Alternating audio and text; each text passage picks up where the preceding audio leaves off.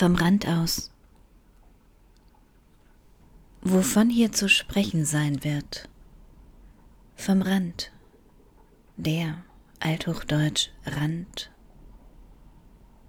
Vom Rand als eine allgemeine Bedeutung, von Rand wenigstens als etwas Umgebendes, Einfassendes wird sicher anzunehmen sein. So liest es sich bei den Gebrüdern Grimm in ihrem Wörterbuch. Ihr Rand umgebend, einfassend. Schön klingt es. Nach rohe Geborgenheit, nach Schutz auch. Von Schild ist die Rede, als ob der Rand Sicherheit gäbe, wehrhaft wäre. Fragt sich nur, wofür? Eine von vielen Fragen am Rand Randnotiz, also Marginalie, kleingeschrieben, notiert, nicht sichtbar. Les Frères Riches, Notizen am Rand wie so vieles, was in Tagebüchern geschrieben und nicht geschrieben worden ist. Heute, damals. Die Zeit auf sie ohne Rand. Hier heißt es gegenwärtig sein, lesen, dem dichterischen Bild folgen, es auffächern, sich einlesen in Geschichten vom Rand. Berichte etwa in die Tagebücher der Alice James, in ihr Journal, ihren Geysir of Emotions, so wie sie selbst ihr Schreiben bezeichnet, das aus der Grenzung heraus entsteht. From my centimeter of observation darin ihre Konzentration auf einen Punkt, körperlich, räumlich. Die Begrenzung der Rand weniger Schutz als Abschottung, ein Rückzug ins Innen, der wiederholte Ruf nach Bring mir die Welt, den keiner hört. Weder die beiden Brüder Henry und William viel reisend, noch der Vater viel lesend, während Alice also im Bett liegen muss, eine Prinzessin auf der Erbse die Verdichtung des Raums zur Ruhestätte, das mikroskopische Feld abgegrenzt von der Gesellschaft von Entwicklungen und Neuerungen, die eigene Wahrnehmung darin nicht gesellschaftskonform. Ein stetes Verpuffen in Gesprächen.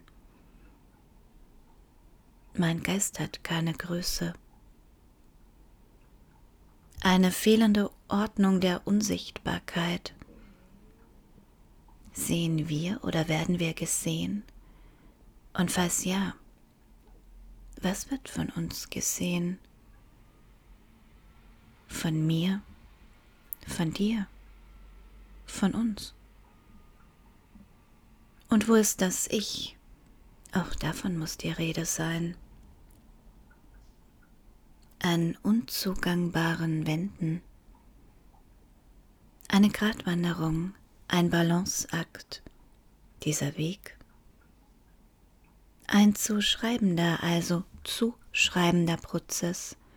Für Frauen, immer dann, wenn sie Neues proben, den Raum verlassen, Grenzen überschreiten, ein Prozess zweigepolt, innen, außen, gesund, krank, normal, wahnsinnig, der seine eigene Geschichte hat, die selten sichtbar wird, ein weites Feld ist, The study of women madness and mind doctors has its own history. Viele Geschichten, viele Namen, angefangen bei Mary Lamb und Virginia Woolf hin zu Sylvia Plath oder Anne Sexton. Ein Herausschehen von Besonderheiten auch. Der zu bestimmende Wahnsinn, also weiblicher Wahnsinn, das immerwährende, die kichernde Hysterie am Rand der Gesellschaft, not conforming to a norm risks the label of deviance or madness. Ein Risiko, ein sich nicht anpassen, darin keine Entscheidung, zumindest nicht die eigene, sondern die Zuschreibung von außen. Ein Bild zu bilden und ähnlich neue Pole, Leben oder Theater, in den Worten Bildern von Charlotte Salomon, mehr als 1300 Gouachen, die sich ineinander fügen, ein dichtes Gewebe aus Farben, Sprachfetzen, Melodien, der Klang, der Ton einer Zeit, ein Singspiel. Lose Folgen, darin festgehalten das eigene Leben, die eigene Geschichte erzählt, aber auch europäische Geschichte, die Flucht, die Verfolgung in den 1930er Jahren, der Holocaust, die Angst davor, das Leben einer Frau, nur knappe 25 Jahre. Und kein Wort für dieses Gebilde, für den letzten Anker des Schreibens, des Malens.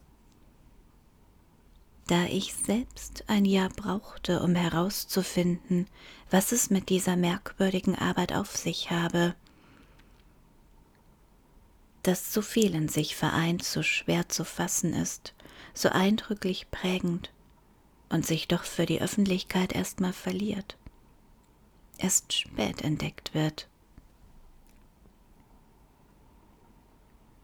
Exemplarisch hundertfach, nicht nur das Auftauchen, sondern diese Mischform, die Mannigfaltigkeit der Ausdrucksweise, gehört zu den wichtigsten Merkmalen des echten, nicht literarischen Tagebuchs. Und was bedeutet echt in diesem Kontext? Wer kann so ein echt transportieren? Wer ist dieses Ich? Wer schreibt? Auch davon muss die Rede sein. Und weiter also, dem Ich nach, zu schauen das Licht. Wonach die Suche ist, nach jenem Ich, nach Rettung auch, in allen Lagen die erste Person Singularis, den, welcher redet, meinend begleitet ich in der Regel die Verbalform, eine Begleitung aus Sprache, die Anwesenheit des Textes, eine Doppelung des Ich im Schreiben und Geschriebenen auch hier, an diesem Punkt des Schreibens, an dem Ich, also mein Ich, eine verfassende und die Zuschreibung ineinander bringt, aktiv und passiv, von echt ist weiterhin die Rede immer wieder, von authentisch. Aber auch hier nur am Rand, das Ich versteckt sich im Schreiben der Hidden Self. Und doch ist das Ich so präsent. Ansprache und Antwort zugleich, fremd und bekannt das vertraute Inconnu der Alice James, eine Anrufung der eigenen Person, des Dus oder eben des Ichs und weiter ein Zapfen, eure Welt, heißt es bei Ingeborg Bachmann Ihr? Die Schuppen daran?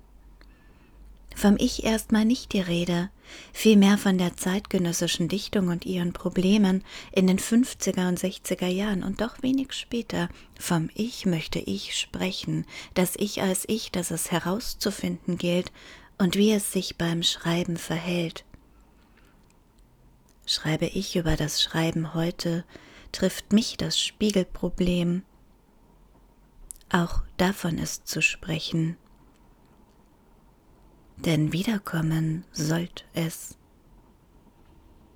Zunächst aber vom Tagebuch Ich und seiner Besonderheit. Es geht schrittweise vor oder springt. Es kann unterbrechen, alles berühren und wiederlassen.